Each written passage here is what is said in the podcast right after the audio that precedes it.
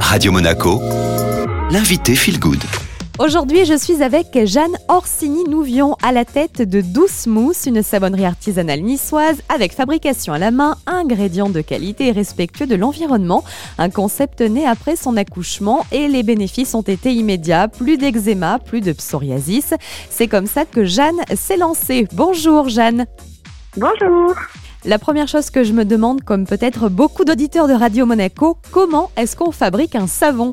Faire du savon, c'est pas si compliqué que ça parce qu'aujourd'hui, euh, vous avez la possibilité d'acheter du savon qui s'appelle du prêt à fondre. Hein. C'est du melt and pour. Il faut juste bien vérifier qu'il n'y ait pas de borette de sulfate.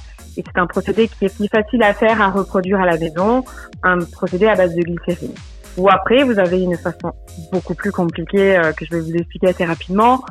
C'est un mélange d'huile végétale avec de la soude caustique et euh, ça chauffe naturellement à 200 degrés. C'est à ce moment-là que la glycérine naturelle se fait et que le savon se solidifie.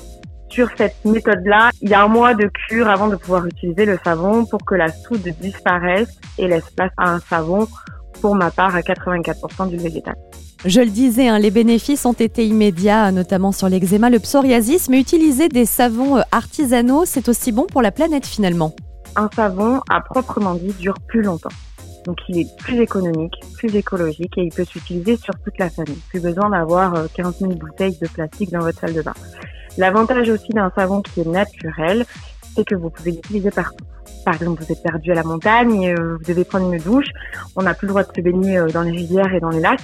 Bon, effectivement, vous n'aurez pas le droit de vous baigner, mais en tout cas, si vous vous lavez, le fait de vous laver dans cette eau-là n'aura pas d'impact sur l'écologie et sur les écosystèmes qui vivent effectivement autour de nous. Merci beaucoup Jeanne de Douce Mousse. D'ailleurs, Jeanne de cette savonnerie artisanale niçoise avait livré un 150 savons artisanaux au centre hospitalier Princesse Grâce à l'unité euh, Covid pendant la crise sanitaire.